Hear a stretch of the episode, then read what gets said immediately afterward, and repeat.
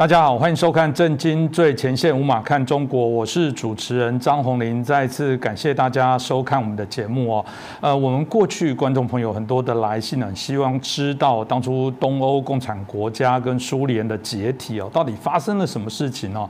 啊，希望来回顾一下。我相信很重要的一个原因就是想了解，那为什么中国没有办法产生改变？为什么中共不会解体？中共不会因此产生内部的一些改变哦？那毕竟从八九零年代到现在也有一段时间了，到底这些东欧国家啊转型的过程当中发生什么事情？转型之后真的不好吗？或者是比想象中的发展更为人津津乐道？我觉得这一题值得大家好关注哦。这个也可以作为我们在推动中国民主化，我认为可以做一个重要的一个对照的一个参考哦。那我们今天很开心邀请到中国经济学家，也是我们啊这个旅美学者陈小龙博士，陈老师你好。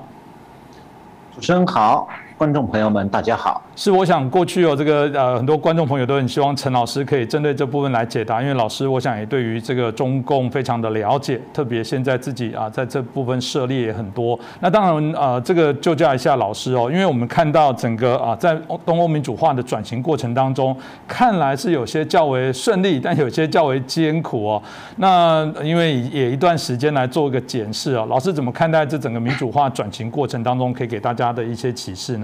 呃，有的确实，这个共产党国家当中，从上个世纪八十年代末直到今天，呃，原来的苏联阵营的共产党国家，好像都摆脱了共产党统治了，但是，是不是他们的民主化都成功了？那很多人想当然的以为说，只要摆脱了共产党的统治，每个国家理所当然就走上民主化道路了。但是，历史告诉我们的是另外一组故事。事实上，民主化的表面形式并不能保障民主转型的成功，俄国就是一个典型的例子。但是呢，中欧地区的几个国家却取得了民主化的成功，而且还是比较轻松的，并不艰难。那么他们的秘诀是什么？那么对很多希望中国民主化的人来讲，这个秘诀其实非常陌生。那么原来的共产党国家当中，民主转型最为成功、民主制度最为巩固的是四个国家：捷克斯洛伐克、匈牙利、波兰。那么可以说这几个国家的转型是轻松的转型。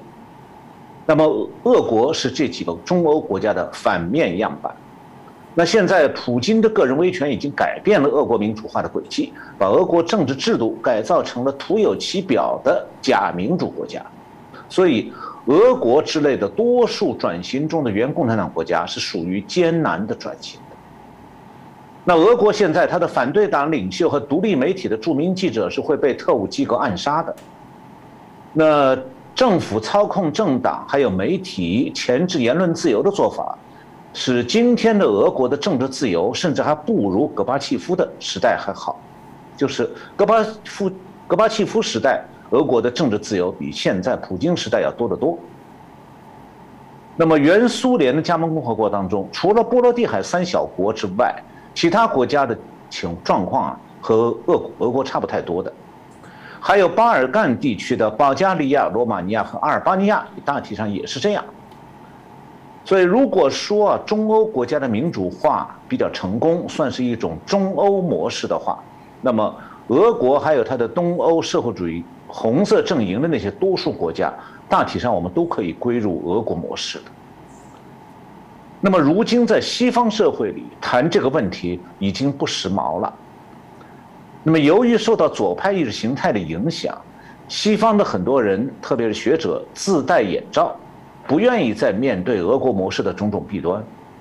于是俄国模式就不再有人分析了，也没人关注。那么中欧模式本身的成功呢，其实是带有对西方国家新马克思主义意识形态的否定，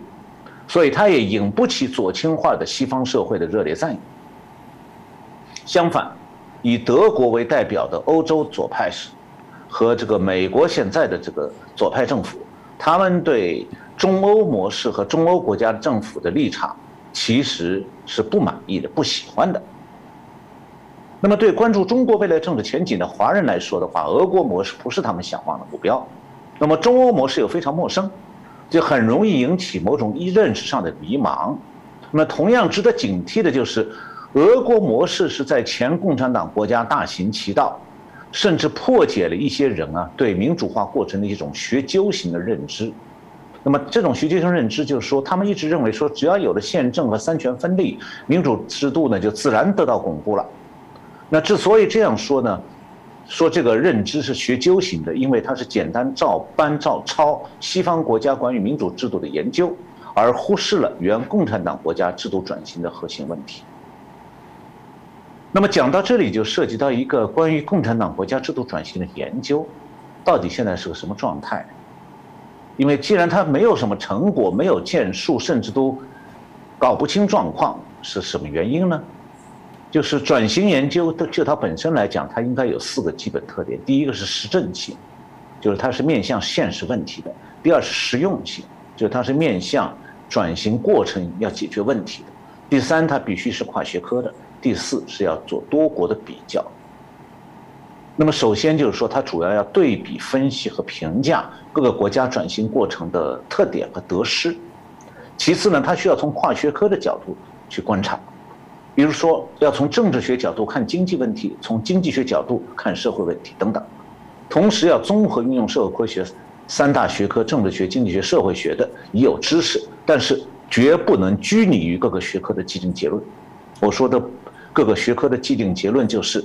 从这不同的学科毕业出来的学生，往往会以为说他自己在大学里或者研究所学的这些课程的结论，用到共产党国家一定灵。对不起，很多不灵的。还有就是用单一学科的理论，实际上是没办法有效解释转型中的社会经济现象的。所以必须是从跨学科的角度才能得出全新的发现。最后就是，转型研究它不能单纯的讲述各个国家本身的故事，而是要从多个转型国家国家的这个经验教训当中，通过比较分析、综合性的介绍，通常观察单一国家你没有办法看清楚看到的问题和结论。但是啊，坦率的讲，在西方社会科学界，真正弄懂原共产党国家制度转型秘诀的研究者。其实寥寥无几，我讲的不客气一点，全世界加在一起可能不超过五个人。那么多数人呢，不过是照搬西方教科书去简单解释原共产党国家转型所发生的事情，其实经常是牛头不对马嘴。那其实有一个简单的标准来判断，说西方的研究者是不是懂得原共产党国家制度转型的秘诀，这个问题就是，或者说标准就是，他是不是明白价值观。对制度转型的关键作用。如果一个西方研究者只知道跟你讲说政治民主化重要、经济市场化重要，那他对共产党国家制度转型的认识基本上只到皮毛层次。我们的听众朋友当中一定有不少是社会科学系科毕业的朋友，你们可能以前都没听说过西方学者不懂转型研究这种说法。那么，为什么西方科学界真正弄懂原共产党国家制度转型秘诀的研究者寥寥无几呢？这就要看这个转型研究这个社会科学领域是一个跨学科分支，它的一些特点。我刚才提到了，这个转型研究在维基百科上可以查到这个词条，就是 transitology。这个词条下面很有趣，基本上不包括共产党国家的转型研究，它讲是拉美国家，为什么？这就是我讲的原因，就是西方的社会科学界现在对于共产党国家的 transitology 毫无研究。虽然中国国家的转型已经完成三十年，但是西方的学者们从来没有提供过任何系统的理论来解解理解这个过程。那么，为什么西方学者不懂？首先是因为啊，转型研究所需要的知识，社会科学任何一个系科都不能提供。完整的内容，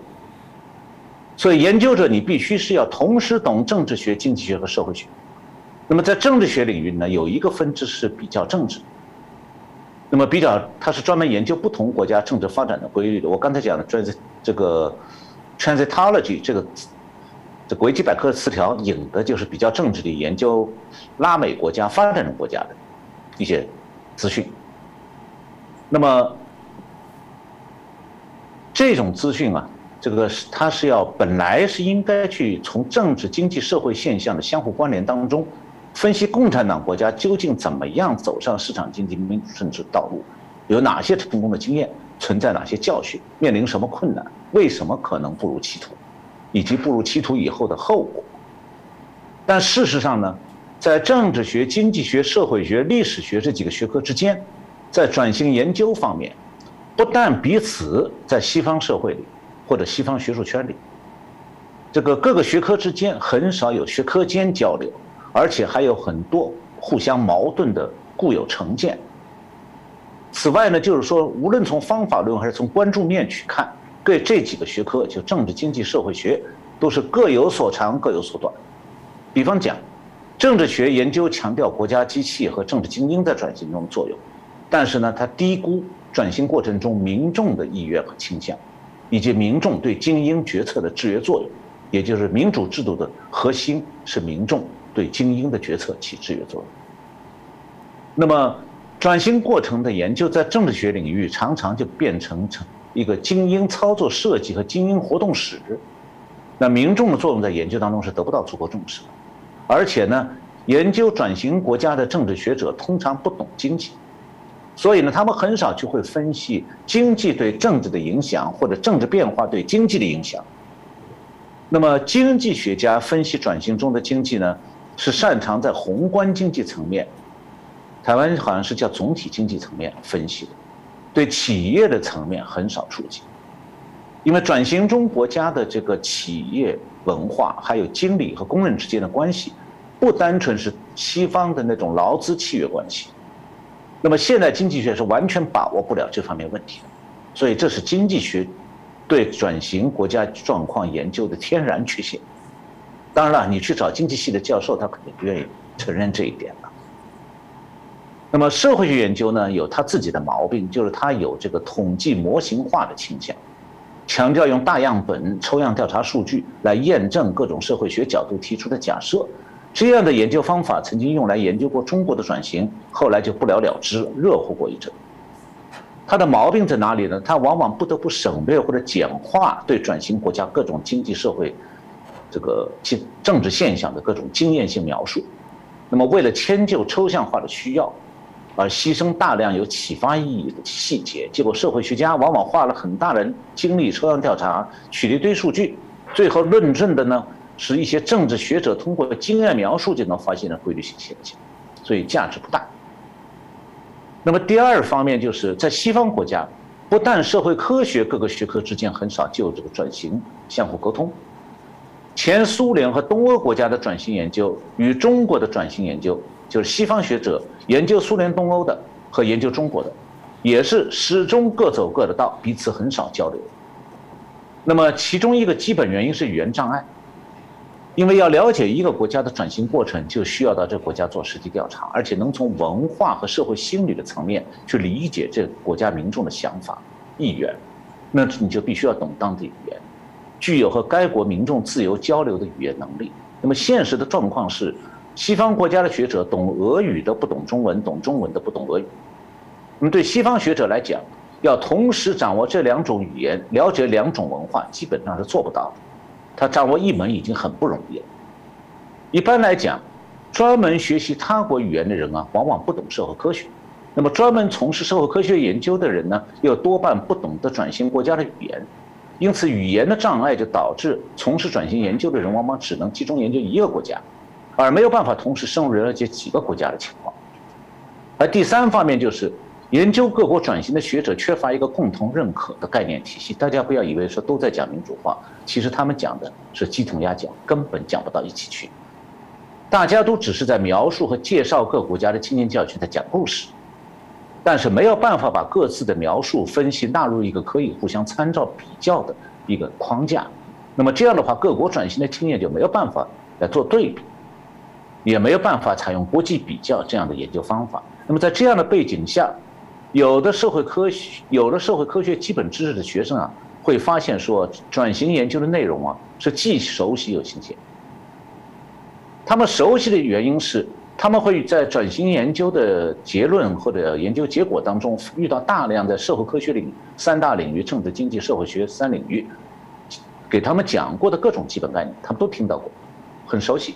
但他们感到新鲜的是，很多在政治学、经济学、社会学课程讲解的概念和理论，在转型研究当中会变得鲜活，但是让人困惑。这所以可能有困惑感，因为是经政治学、经济学、社会学的基本概念和理论都是以发达国家和民主社会为背景的。但是你要学生如果把这些概念和理论拿来理解转型国家的过转型过程的时候，就会经常会发现说，发达国家的理论概念与转型国家的现实之间存在着巨大的差距。实际上，从东欧、苏联这些国家开始转型到现在，在西方社会科学界，这个现实和西方的成就的理论之间存在的差距，三十年了，一点没缩小。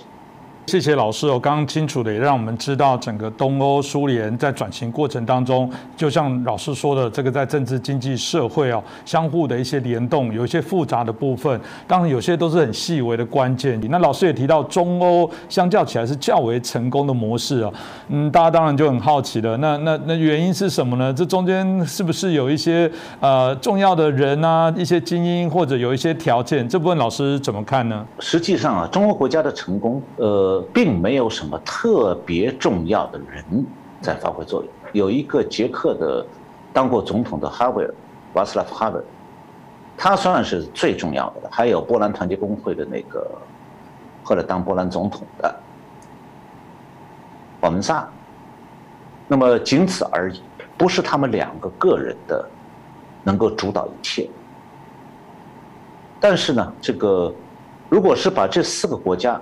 拿把他们的转型经验放在一起做比较，可以找到两个共同特点，一个就是他们的政治转型、社经济转型、社会转型，这个三重转型是同步推进的。这个我后面会提到，就是说是其他国家是不同步的，或者说只有两步，就只有政治经济转型，俄国就只有政治经济转型，没有社会转型。那么。第二个特点就是政治经济转型能不能成功，是取决于社会转型是不是成功。话就讲白了，社会转型不成功，政治转型和经济转型就不会成功。这也是为什么俄国和中国不可能成功。那么，在原来的共产党国家的制度理念当中，为什么我刚才讲这个社会转型很重要？就是新的政治经济制度，还有它的政策是要由选民通过选票来选择他们信任的政治人物，由政治他们选出来政治人物负责执行和设计。那么什么东西来主导选民投票的意向呢？那就是人们头脑中的价值观，你喜欢什么，不喜欢什么，爱好什么，不爱好什么。这不是指吃拉面你喜欢哪个口味，而指的是说你的价值观里面。对不同的社会制度、经济制度，你有没有偏好？比方讲，喜欢大锅饭还是喜欢这个自由经济？喜欢高福利还是希望个人有充分的努力的空间？那么，选民的价值观左右了他们对新制度、新政策的偏好。那么，原来共产党国家民众的价值观呢？当然是和非共产党国家民众是截然不同的。因为共产党国家民众曾经长期生活在一个剥夺了私有经济和个人自由的社会里头，那么更严重的问题是，他们都曾经被共产党的意识形态长期洗脑。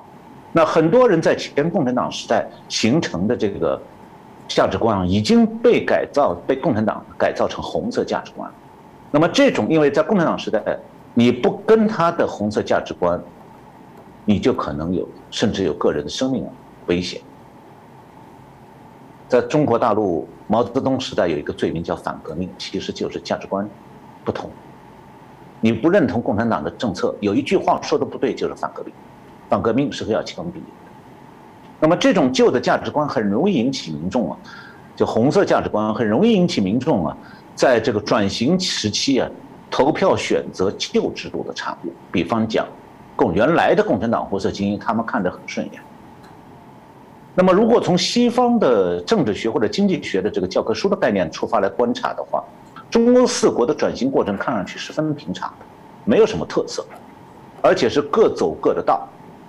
如果从他们的政治制度设计或者经济转型措施来看，其实找不到什么共同规律，或者是值得特别总结的地方，当然更谈不上成功秘诀了。呃，这听起来和我前面讲有秘诀是矛盾的。我下面会讲到秘诀在哪里。那么在经济转型方面，中欧四个国家当中，有的实行了震荡疗法，就 shock therapy，有的没有这样做，像匈牙利就没做。那么捷克呢，在私有化方面步伐很大，而波兰私有化的步伐不大。在中欧国家啊，好像你不管是要用不用 shock therapy 或者快速的私有化，最后结果都差不多。也就是说，制度设计和执行过程中的差异，并没有影响到他们转型的结果。转型后的政治制度呢，也没有明显的差异。那么在政治转型方面，中欧四国的共同特点是，共产党放弃政治统治之后，它的政治局面呈呈现出一种前所未有的活跃而有序，民主化稳定进展，通过竞争性选举产生国会和总统，基本上没有因为不同的。政治立场人群的政治对立而发生街头冲突，政治局势很少波动，更加没有倒退。那么在政治舞台上，一方面是出现了原来红色政权反对派的大联合阵营，另外一方面是过去的共产党内部迅速分化出新的政党来。那么经过一段时间整合呢，最后会形成两种新的政党，第一种是由原民间原来的反对派力量集结而成的政党。比方波兰的团结工会，捷克叫公民民主党，匈牙利叫民主论坛，这些政党不见得都是自由派或者右翼政党。比方讲，捷克的公民民主党属于中间派，不左不右。那么匈牙利的民主论政坛呢，它是偏右的，而波兰的团结工会偏左。所以你从左右上面也分不出来，他们有什么不同，但结果是一样。那么第二种新政党是共原来的共产党解散以后重新建立的，他宣布他是奉行社会民主主义的社会党，在波兰和匈牙利这样的政党都曾经在竞选中获胜而执政很短时间，那么他们为了摆这些有趣的是，在中欧四国这个原来的共产党解体之后重新建立的左派政党，为了摆脱昔日共产党留下来的历史包袱，洗刷他们自己的红色污点。他们有时候会采取啊远离左翼的政策，有时候他跟右翼政党的立场一样。这其中的道理我后面会讲。另外就是一些原来在共产党领导下参加过多党合作的，就大陆不是有民主党派吗？这些中国国家原来也有。那么像波兰农民党，他们也会参加选举竞选，并且一度也执政。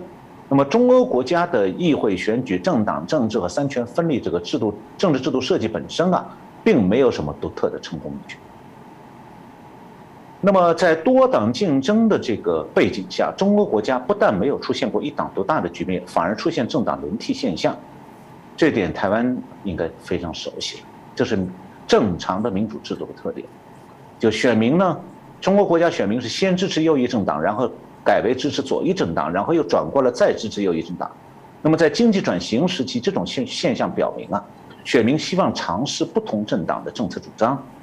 那么在中欧国家，政党轮替从来没有阻断经济转型的过程，也没有造成经济政策的反复变化。当然，他们的政治转型也存在一些缺点，比方讲，他的政治领导人啊，比较容易去掌控议会民主和法治，呃，对坚持三权分立制度的运作经验不足。或者有意无意的无意的用政治影响力去干预司法和行政，那这个毛病呢，也不能说只有他们才有，现在美国也一样，美国的民主党早就在干预司法和行政。那么需要特别指出的是，在中欧四国，官员和政治家的贪污腐化没有成为普遍现象，民主化过程中崛起的新精英受到了很强的社会约束，不敢大范围的大规模的去贪污腐败。这个是东欧国中欧国家可以夸耀的地方。下面我要讲一个所谓的秘诀问题。在共产党国家研中研究当中啊，一谈到党国精英，经常会使用一个源自于俄文的专用词，叫做 “nomenklatura”。这个词的俄文原来的意思是说，归共产党组织部管理的有希望受到提拔重用的干部，他是苏共。政组织部的专用词汇，那么中国人是不难理解他的意思的。在中国中共的党政机关里头，那么克拉图拉这一类的官员和没有多少升迁机会的普通文员之间，前途和地位是天差地别的。前者就是能升迁的这些 nomenclatura，就是通归共产党的各级组织部管理；后者是归普人事部门管理，政府的人事部。那么，评价或者判断一个共产党国家转政治转型成功与否的一个标准，就是党共产党的党国精英是不是在转型期间复归。如果你是从民主化和市场化的逻辑去理解，这好像是件无所谓的事情。你去查一下教科书，没有一本教科书讲，呃，没有理，呃，一定不能让党共产党党国精英复归。复归多少也不没人去谈的。换言之，好像只要是在选举和三权分立的表面架构之下，党国精英复归，在西方学者心目当中并无不可。那么，我们看到的历史事实也表明说呢，是确实有两种状况，就是民主化和市场化是既可能造成老权贵的复归，也可能导致老权贵出局。那么，就在这个出局和复归之间。就隐藏着共产党国家制度转型的成复是不是成功的第一个秘诀。因为在原共产党国家转型的时候，谁成可能成为转型期的精英，大体上有两种截然不同的结果：一种是新精英当中旧变孔比较少，新生代比例很大；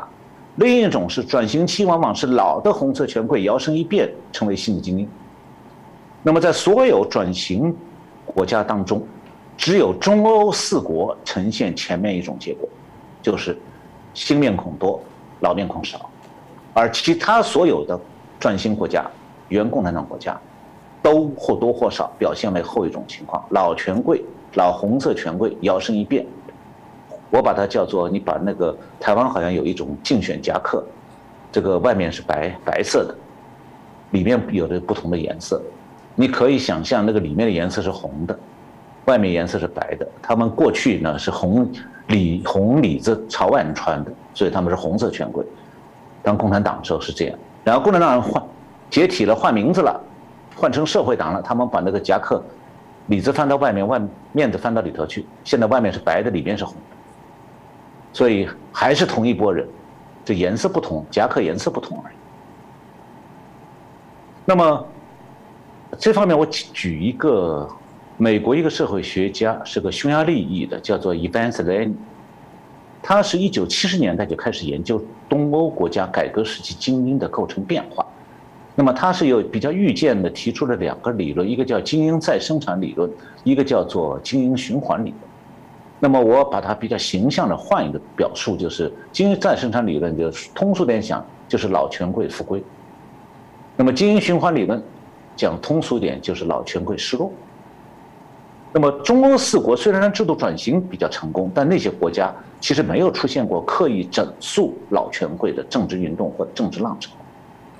中欧国家呢，在转型内，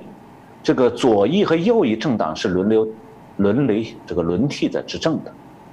就是反对老权贵的右翼政党可能同情老权贵的，和老权贵有各种联系的这种左翼政党都先后当选执政过。那么，老权贵的沦落呢？主要不是他们当不当官、上不上台，而是说他们的社会形象一落千丈。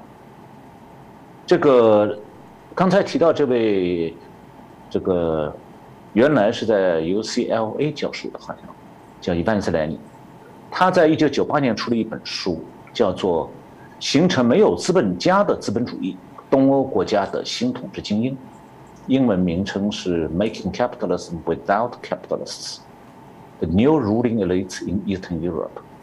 在这本书当中啊，他介绍他和他研究伙伴在中欧国家做的精英调查的结果。他发现说，在中欧国家，许多老权贵在转型期间没有办法再保留原来的社会地位，所以他们不得不要么选择降职，要不是选择提前退休。那么，一九九三年，匈牙利就是这个就是共产党下台以后，几年内，匈牙利百分之三十三的党国精英退休了。那么在波兰，这个比例是百分之二十七。那与此同时，新的精英当中，来自专业人士和知识分子家庭背景的人占相当大的比重。比方讲，匈牙利的新政治精英，尤其是首届民主政府的成员，大部分是人文知识分子，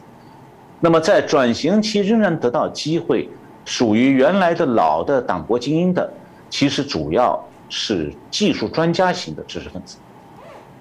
那么塞莱尼也把这个转型时期啊，中欧国家的精英构成和俄国的情况做了对比。他分析了俄国、波兰、匈牙利转型期间老权贵的命运和新精英的阶层背景以后，发现说，转型期间仍然能够保留精英地位的老权贵。在俄国是差不多三分之二，就是三个俄共的老干部当中，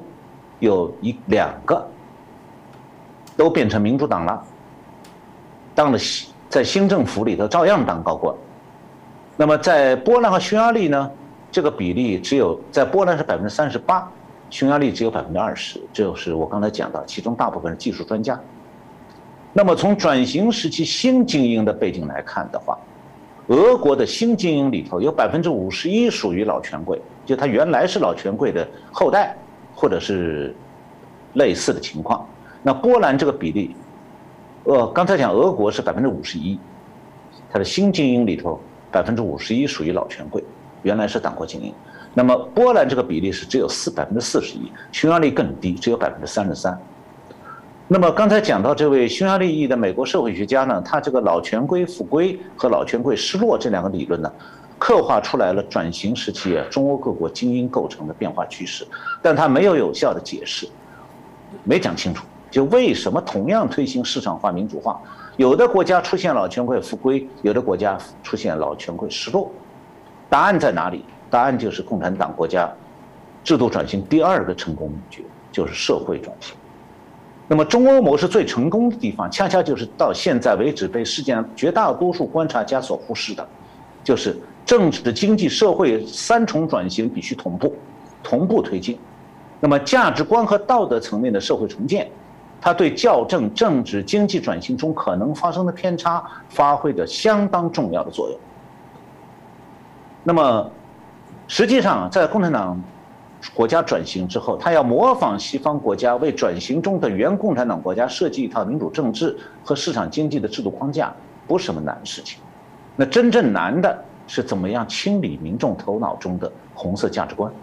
这个过程呢，我把它叫做社会转型 （social transformation）。那么，如果说共产党国家制度转型必须要推进政治转型、经济转型和社会转型这三大任务，哪一个最难？不是民主化，是社会转型最难。而社会转型能不能成功，完全可以来解释转型国家的精英构成的变化规律。也就是说，社会转型形塑了政治和经济转型，进而确定了老权贵的命运。那么，中欧模式和俄国模式最大的区别就在于说，中欧模式做到了政治、经济、社会三重转型同步进行，俄国模式只实行政治和经济转型，拒绝社会转型，那么就产生了上面讲的俄国的负面后果。那转型国家其实都面临社会重建的任务，要清理共产党统治下的精神遗产，重新形成一套与民主制度、自由经济还有公民社会相适应的价值观和道德观念。这些名词我们都很熟悉，但问题是，共产党政权下台以后，怎么样社会重建？怎么样改变价值观？那么中欧国家他们新的政治精英呢，主要是由异议知识分子和一部分思想开明的原共产党官员组成的。他们不约而同提出了三个口号，三个非常重要的社会重建口号，就是自我忏悔、灵魂净化和牺牲。这三个口号不仅仅是针对共产党官员或者共产党员的，也是面向全社会成员。这几个口号提出来以后，得到了社会上相当广泛的支持。但这些口号的落实，是完全靠民众的自发响应，没有任何制度上的强制。那么我下面解释一下，所谓的自我忏悔，就是说每个共产党国家的人，多多少少他一辈子的前半辈子都曾配合共产党维持他的统治，连个人当时保持沉默也是默默的支持，支持共产党的。所以在转型时期，每个人都要通过内心的反思和反省。认识到共产党统治的错误何在，以及把这些错误从自己的思维当中一点一点排除的必要。那么刚才讲的净化，它指的是说，忏悔之后，人们要把思维当中这个共产党的价值观和道德观念逐渐清楚，达到灵魂的净化。这是个人的思考过程，它不是一个集体行动，而是各自去醒悟，形成一种社会风气。最后讲到就是另外一个第三口号是牺牲，就是说社会成员在转型期间的行为选择是为了终结终结共产党体制，个人是有必要做出牺牲，但是不应当在经济转型过程中去维护自己在共产党时代的既得利益。比方你当过共产党的官，你没有资格提出来说我转型了，我还要当这个官。那么这三个口号的实施主要是通过意识分子在媒体上号召。依靠社会共识而产生效果的，所以社会共识是个最基本条件。当整个社会的价值观念和道德观念开始发生重要变化的时候，当时这些国家的工人国，他们也和中国一样是国企的工人，他们很少提出要保护自己经济社会地位的诉求。我专门看过波兰当年在国企私有化过程中工人的这个这些民意调查，我发现确实和中国和俄国有根本的差异。那么，国企工人不会要求保护自己的在共产党时代的经济社会地位，那红色精英也不得不做出个人牺牲，比方讲提前退休。那么，转型时期的主流社会的舆论基调就是牺牲，而不像中国大陆在讲一切向前看。如果一切向前看，这个转型一定失败。那么，社会各阶层都不知热衷于从改革中捞好处，那么重建民主社会。和自由经济才可能成为社会成员的共同目标、共同的目标。那么，中欧国家之所以能够推行这三个口号，关键在于他们的红色殖民地的历史经历。这是实际上是共产党国家转型成不成功的、社会重建能不能成功的一个第三个秘诀。因为这些国家的红色政权嘛，都不是在本国有共产党革命武装。这个建立这个武装的这个这个根据地，去和政府军对抗的结果，中国国家的红色政权都是苏联占领军在二战以后培植起来的，在社会转型的过程当中呢，共产党的统治、傀儡政府、外国殖民统治这几个词啊，实际上划等号的。那么你要清除共产党的影响，就和民族独立、国家独立直接挂钩了。所以这个时候。如果有哪一个人在中欧国家提出来说是我反对进化忏悔，那在其他人眼中，你就是站在苏联傀儡政权的立场上，你会遭到社会上大部分人的唾弃。因此啊，连一些原共产党员组成的新政党也坚决支持社会重建，因为谁反对社会重建，谁就会在社会上遭到孤立。你组织政党，你的政党一定败选；你要是想去当公务员，一定会被挤出来。大家不要，因此在中欧国家，爱国主义、民族主义和解放红色殖民地画上等号了。那么这样的话，共产党的残余势力就没有办法利用爱国主义和民族主义口号去赢得民族民众的同情和支持。那么也因此，在中欧国家的私有化过程当中，由于社会重建的影响，国有企业的私有化不像在中国那样成为红色权贵的盘中餐，也就是说。中国这种把国有企业几十万家国有企业送给共产党官员的做法，不是本该如此，而是一个最坏的特例。它发生在中国，中欧国家完全不是这样。那么，同样的，在中欧国家也不像在俄国那样，这个国有企业的私有化成为国企经理和员工、国企员工的既得利益保卫战。那么，中欧国家四国呢，最后是。这个，他们是把私有化作为恢复后共产党国家时代，这个就恢复后共产党时代国家自主性、经济自主性的一个关键措施。那么，社会重建运动是大大削弱了工国企工人群体还有企业管理者在私有化过程当中捍卫自己既得利益的话语权，让他们也很难为了自己的利益去插手运作。结果呢，中欧国家的私有化过程。这个内部人操纵或者经理层贪腐这样的问题发生的比较少，无论是经理还是工人，都不能直接从私有化当中受益。是我刚刚老师提到的这个部分，我想啊，其中有一个我倒觉得值得我们好好放大来检讨，或者是来做一个观察的，就是苏联哦，呃，苏共的解体啊，苏联的瓦解哦，但没想到整个在社会的转型的过程当中，因为没想到他们最终有人说又回到原点。其实你说这个俄罗斯普京至少还是民选出来的，相较于中欧，大家就会说为什么这个绕了一大圈，好不容易苏共已经解体了哦，那已经。垮台了，最终我们发现，呃，整个俄罗斯好像还是维持在一个跟过往，你可以讲这样，嗯，只是表象的民主，事实上本质上可能跟共产主义当初在做整个国家的掌控是没有两样。老师你怎么看呢？我讲一个我研究世界各国民民意调查的一些这个心得哈。我们都知道，如果你去找一下世界各国这个跨国民意调查。比方这个关于价值观系统有过跨国民意调查，那么你会发现一个规律，就是说，我们从政府认同度，就是民众对政府的支持度，可以看到个很有趣的现象：凡是专制国家，民众的政府支持度是最高。中国、越南，还有北朝鲜，你要北朝鲜当然没有调民意调查，他不让不让做。中国、越南是有的。就外国的调查机构委托中国国安部安排的机构做调查，那么结论是什么？中国百分之八十到九十五民众坚决支持共产党政府，你说这是民意吗？嗯，越南也差不多这么高的比例。那么这个西这个西方国家最高不会高过百分之五十，民主国家。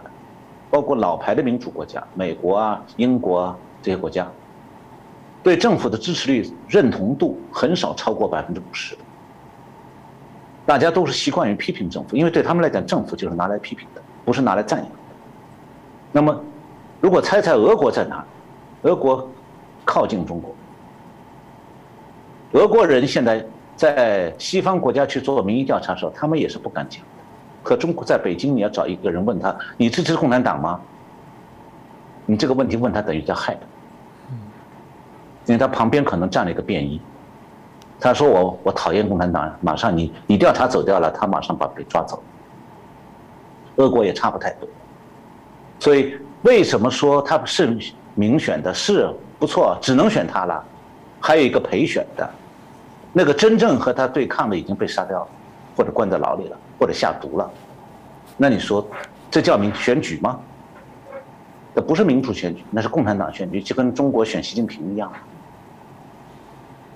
呃，我们回来讲这个苏联的话，我刚才在为上面的话，关于中国模式稍微总结一两句，就是它其实中国模式没有什么神秘、奥妙的、深奥神秘的地方，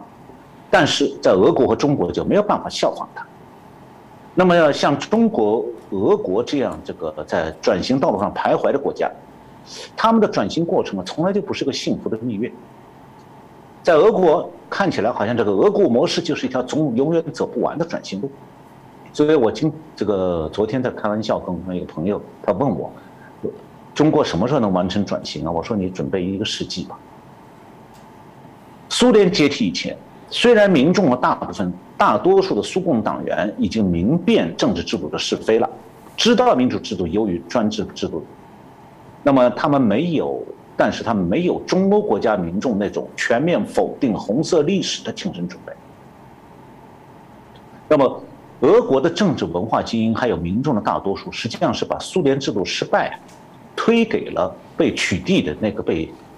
解散的苏共，把它推到他头上去了。但是回避了中欧国家那种个人忏悔和灵魂净化。那么，中欧国家的社会重建是把红色历史、红色文化作为外国殖民统治的象征清除掉的。那么，清除共产党统治的遗毒，在中欧国家是爱国主义的体现，这做起来比较容易的。那么，在俄国就不行了。那红色文化的否定，就是牵涉到他对本民族历史、本民族文化的否定。因为整个几十年共产党统治，他们的民族文化就是共产党文化，甚至还会牵涉到家族、家庭，这个长辈、前辈社会声望的否定，所以这是个非常痛苦的过程。理智上，俄罗斯老百姓都觉得共产党下台蛮好，但情感上他们不打算彻底清理共产党的精神文化遗产。那么苏共呢？它的亡党亡国是起于一九八九一年八月十九号，这个党，这个苏苏联共产党的保守势力发动一个八月政变，要把戈巴契夫抓起来。结果政变失败以后呢，苏联共产党是被苏联的这个国议会，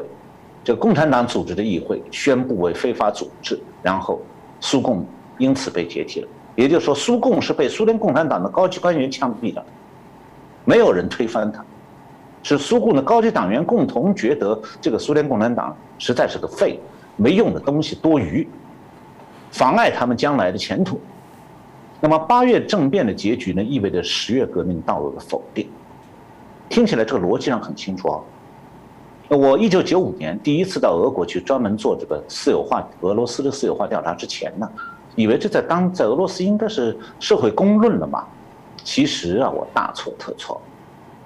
后来我当时在参加了俄国社会科学院，呃，俄国的科学院有一个叫做 EMO，就俄文的缩写，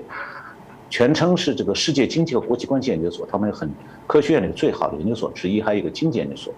我参加他们几个所的好多内部讨论会以后，我才开始意识到，俄罗斯的学者们对他们国家的民主化、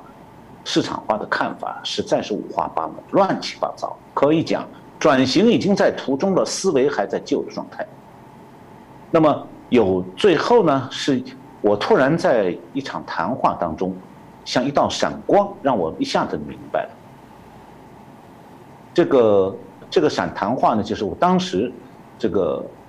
我遇到了，在就是在刚才讲这个苏联八月政变四年之后，我是在莫斯科这个国民经济展览馆的广场上偶然遇到一位俄国老人，因为我正好这个穿了一件夏天的时候穿了一件 T 恤。然后上面有 Princeton 大学的字，这个 Princeton 字样，他马上认出来，然后他就跟我站下来一起聊，他的谈话让我一下明白了，从革命到民主化，政治上的黑白是可以分明的，但是人们头脑中对过去的认识，也就是怀旧的那种心理，是不会被新的宪法和党政党纲领所左右的。怀旧在更大程度上是受情感支配的，而这种情感，往往就是西方社会科学学者的理性思维难以理解。我当时遇到这位老人，俄国老人，他自我介绍，他是前苏联的外交部的高干，曾经担任过苏联驻澳大利亚大使，相当于一个局级高高官，就司司局的司局级官官员。那么我也跟他讲说，我以前在中国的这个国家体改委工作过，现在呢，当时是这个普林斯顿大学的博士研究生，是专门到俄国去研究他们转型的。随后我们两个闲聊，就就站在那个展览馆的广场上，我们一口气聊了五个钟头，话题是从怀旧谈起。我当时问他，我说你们这个莫斯科的政治历史博物馆门口展览了两件历史文物，我始终搞不明白。我说一件呢是参加十月革命的装甲车。中国人看过列宁在十月这部苏联电影，都知道有这辆装甲车。那么还有一件事，是这个八月政变时候被坦克就镇压老百姓的坦克撞坏的一个老百姓堆在街上当临时街垒的无轨电车。我就问他，我说你们的历史博物馆把两个东西一起展出？我说这算怎么回事啊？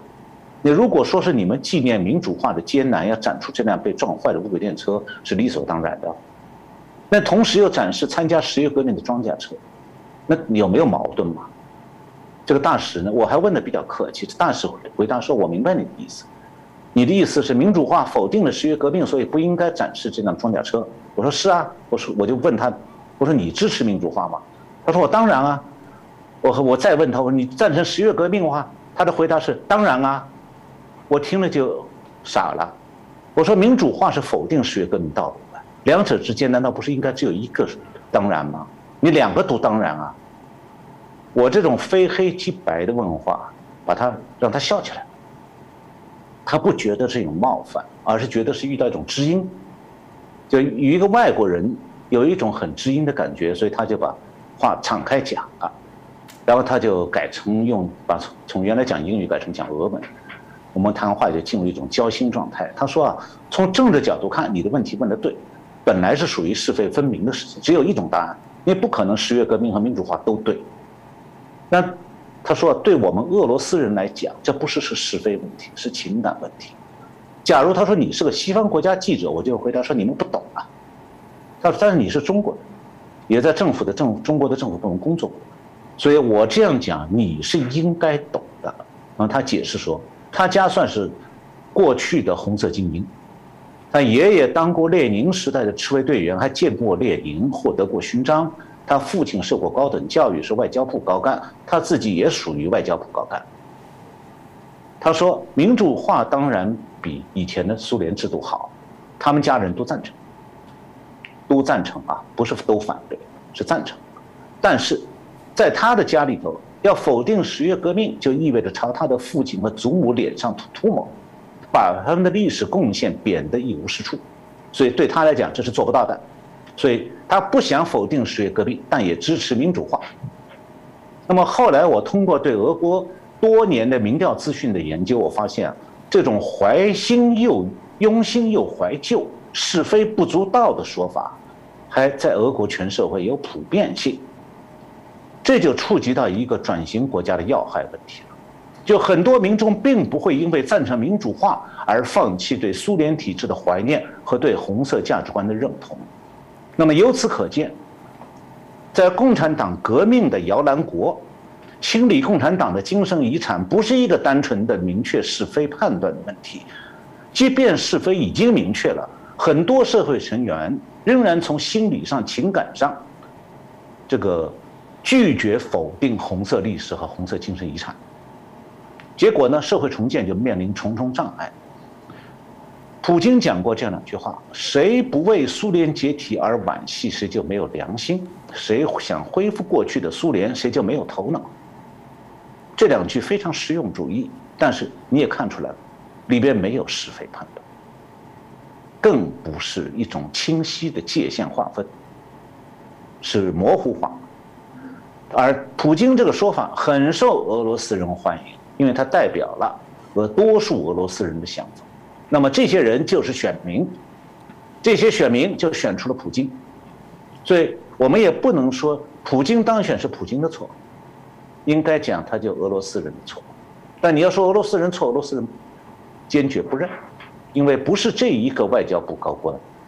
前高官讲这样的话，我就认识他们其他的一些俄罗斯现任官员，他们也讲同样的话。是老师刚刚所提到俄罗斯的这些发展，我脑中刚刚一直在连接有关跟中国的一些关系。我在猜想，中国当然中国现在当然共产主义还没有被推翻哦，但某种程度我们想象会不会就是还存有比较偏见过去苏联这样概念，还是怀念共产党？老师觉得中国应该怎么走？中国有机会真的转型成功吗？呃，我现在刚才这个洪林兄讲的这个对苏联的理解啊。我给你做一个注脚，我讲一个小故事。我为了了解你讲的这个问题，苏联的红色精英是怎么摇身一变变成新权贵的？我曾经采访过圣彼得堡市的一位共产党原区委书记。我采访他实际上是一九九五年，离苏共解体是三年四四呃四年以后。当时我采访的时候，他的身份是一家私营银行的董事长、老板。那我就问了他一个，这个很冒犯的问题，我说：“您原来是共产党的区委书记，你哪里有钱？你怎么能开银行啊？”他笑，他说：“你是外国人，我跟你讲也没关系。而且他说我告诉你这些，在我们俄罗斯就是合法的。”我说：“你怎么做到的？”他说：“很简单呢。”他说：“我原来区委书记，这些工厂的厂长都是我任命的。”在共产党宣布解散那天晚上，我把他们全部叫到我办公室来说：“要我们开个会，说明天早上你们什么都不是了，全完了。我书记当不成了，你们这些厂我任命的厂长也不算数。你们说你们到哪里去？这所有的厂长全部慌了，说那我们怎么办？书记让我给你们准备好一个办法，说我们成立一家私营银行，我都已经找律师写好文件了，只缺一件事。大家问怎么什么事？”书这个区委书记说：“你们把你们工厂的这这个公共企业的，因为国营企业嘛，那资金是公家的，把那个资金转到我私营银行账号转一下，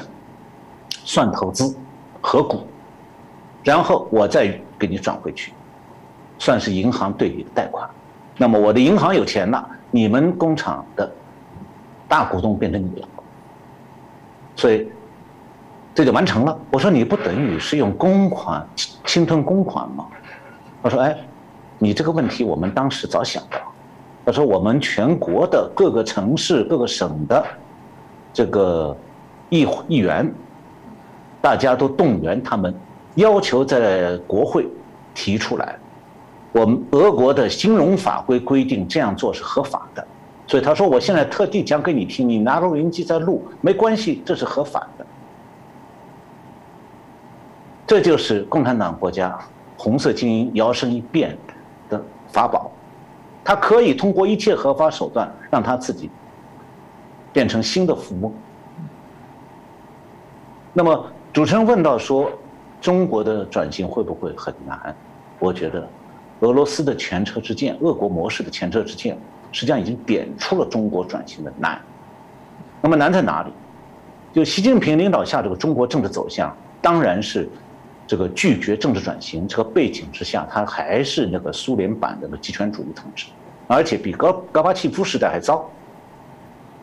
但是我以前在节目里介绍过，由于中共实行了经济转型，通过经济市场化和官员私有制。建立了共产党资本主义，就 communist capitalism。那么苏联这种资本主义呢，我把它叫做 comrade capitalism，就同志式的资本主义。就是苏联这批资本家，原来都是共产党的 comrades，都是共产党同志。现在一转眼，他们全部也成资本家了。但是人家转的时候，人家是先转成民主党员，然后再转成资本家。中共呢，是我自己还是共产党员身份，但是我现在就是资本家了。虽然马克思说要打倒共产党，要打倒资本主义，那中共呢，现在是资本家共产党员掌控这个中国，所以叫共产党资本主义。那么这种制度是用共产党控制之下的资本主义经济制度来支撑共产党的专制统治。那么未来中国会不会发生革命？从原来共产党国家的转型过程来看，大体上是有三种革命。东欧、中欧国家这种天鹅绒革命，刚才讲的中欧模式，中欧国家的天鹅绒革命，中共是不会允许的，他也更不可做。那么罗马尼亚的军队部分哗变和民众集体反抗，这是第二种革命，导致那个罗马尼亚的总书记齐奥塞斯库被哗变的军队枪毙，他逃跑了，然后又被抓到。然后枪毙。那么中共对军队的警察的严密控制，把这条路实际上堵死。中共天天在放这个。那么剩下来的第三条逻辑上的第三种可能的革命，就是民众造反。但是在现代国家，造反是要武器的。现在不是冷兵器时代了，拿拿菜刀就可以革革命的。现在你要拿机关枪，甚至要拿更先进的武器，农民民众没有手武器的。所以也就没有暴力反抗的能力，所以事实上也是不可能的。所以我觉得未来的中国啊，实际上是一种溃烂，decay，英文是 decay，d e c a y。那么等到那个时候，当共产党维持不下去的时候，民间的反抗啊，或许会让这共产党内某些人、某些势力一起出来和他们合作。但是那是什么？那是俄国模式的重演。还是一个漫长不到头的过程，原因是，这个中欧模式的社会重建是很难在中国发生的，因此中国的未来不会是一个理想结局。中共的红色价值观是会不断的把政治转型引导到威权道路上去，就像前面主持人点到这样。那么同时，如果还有一种情况。那就深受共产党底层造反价值观影响的民众里头，如果有人想再度暴力夺权，就共产党之后他来暴力夺权，那么无非又是一轮类似共产党的革命，那就还是红色革命。所以从这个角度来讲的话，站在台湾队的立场来看的话，台湾是离中国太近。那么，所以对台湾而言，不但是有近忧。近忧就是中共正在对台湾做军事威胁，那还有远虑，远虑就是，即便中国出现政治转型，它还会出现威权主义政权的，而且这种威权主义政权仍然是对台湾的威胁。所以，对中共的未来，台湾不但不要保持温情的、不切实际的那种幻想，以为只要抱紧中共就不会有灾难。事实上，在不发生台海战争的情况下，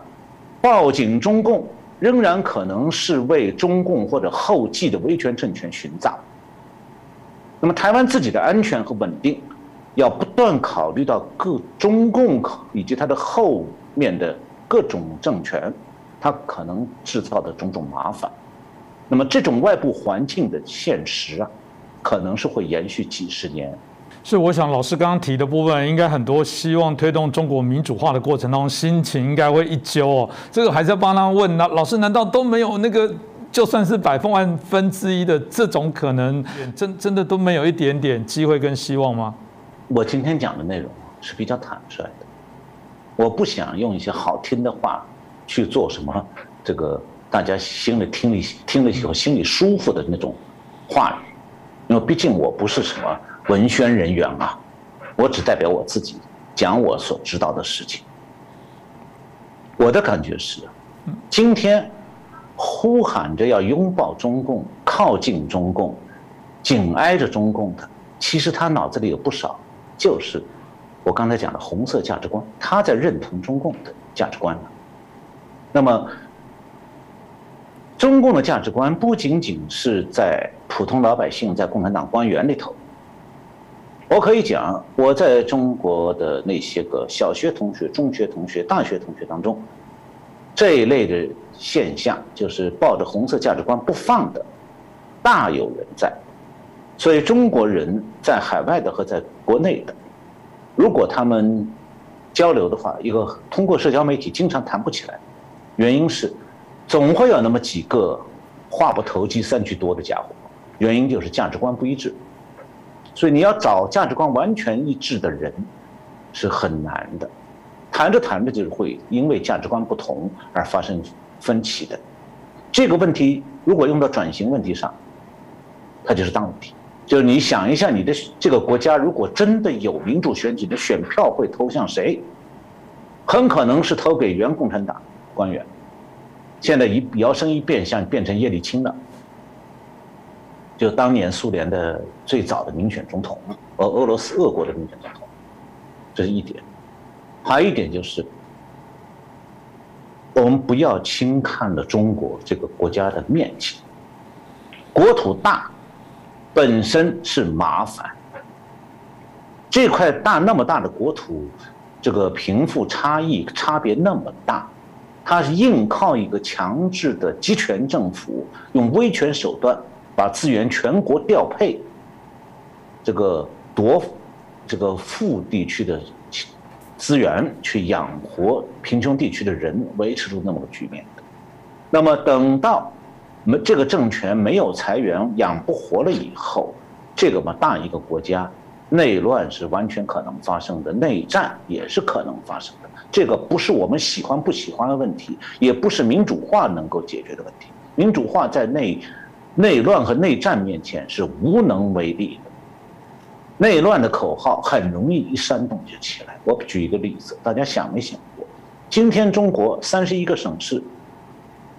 只有六个省市还能上交中央财政钱的，剩下二十几个是要靠中央财政拿钱补的。如果哪一天这个中央政府失灵了，说是他没能力补钱了。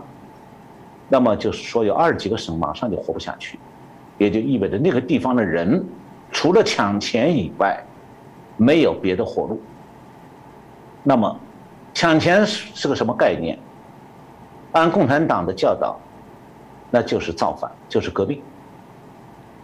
没有人会认为说我活不下去，我去抢那富裕地区的钱是什么违反社会公义、违反社会公德？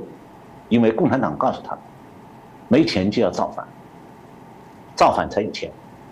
革命才有钱。所以从这个角度来讲的话，其实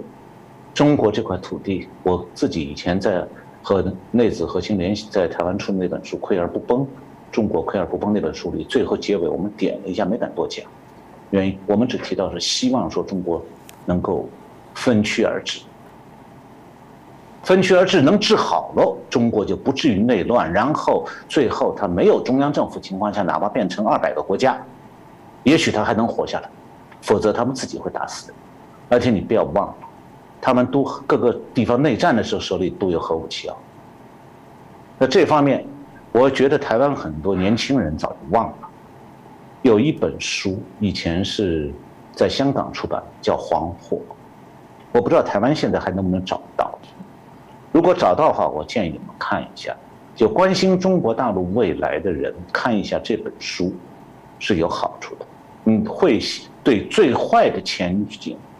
有一个清醒的认识。我想今天谢谢陈小龙老师哦，针对整个东欧整个啊转型的过程当中，可以来作为中国的一些借鉴啊参考。这中间当然有许多的一些挑战啊，当然我自己是比较乐观了，因为毕竟我们讲包含陈老师啊，在许多的一些思维上，我们刚过去所看到的部分来说，没有什么东西是不可能改变的。那当然是决心很重要了啊，中国的民众到底在这样的一些环境之下，他愿不愿意来做一些改变我觉得最终如果违背人性的事情，我还是认为他啊早晚会被淘汰啊，不管是普京或者习近平，这早晚都有可能轮替。当然，在轮替的人会不会有可能更糟？当然也是。但呃这些问题，我想随着啊内部啊不断的一些变革、环境时代的一些改变哦，什么东西都有可能哦。当然，重要的部分是必须要有另外一批坚定的人，相信这些信念去做推动啊。我我自己当然厚着脸皮，有时候都会说。说呃，在台湾有许多还是在推动追求中国民主化的海外的朋友都一样。呃，骨牌这件事情，几万片的骨牌，你要让它倒很难。但很有趣的是，通常只要第一片启动之后，它就会产生连锁的一些反应跟效果。但我们都期许我们自己都像是第一块骨牌哦，啊，持续对中国民主化啊，继续在做一些加油跟努力哦。那今天谢谢陈小龙博士哦，带来这么精彩彩。的一些分享，我们希望大家继续支持我们的节目，帮我们啊点阅、转传、按赞。当，如果有任何的问题想要再来啊，这个就叫我们陈老师的话，也欢迎您可以留言给我们。再次感谢大家的收看，谢谢主持人，谢谢我们的观众朋友们。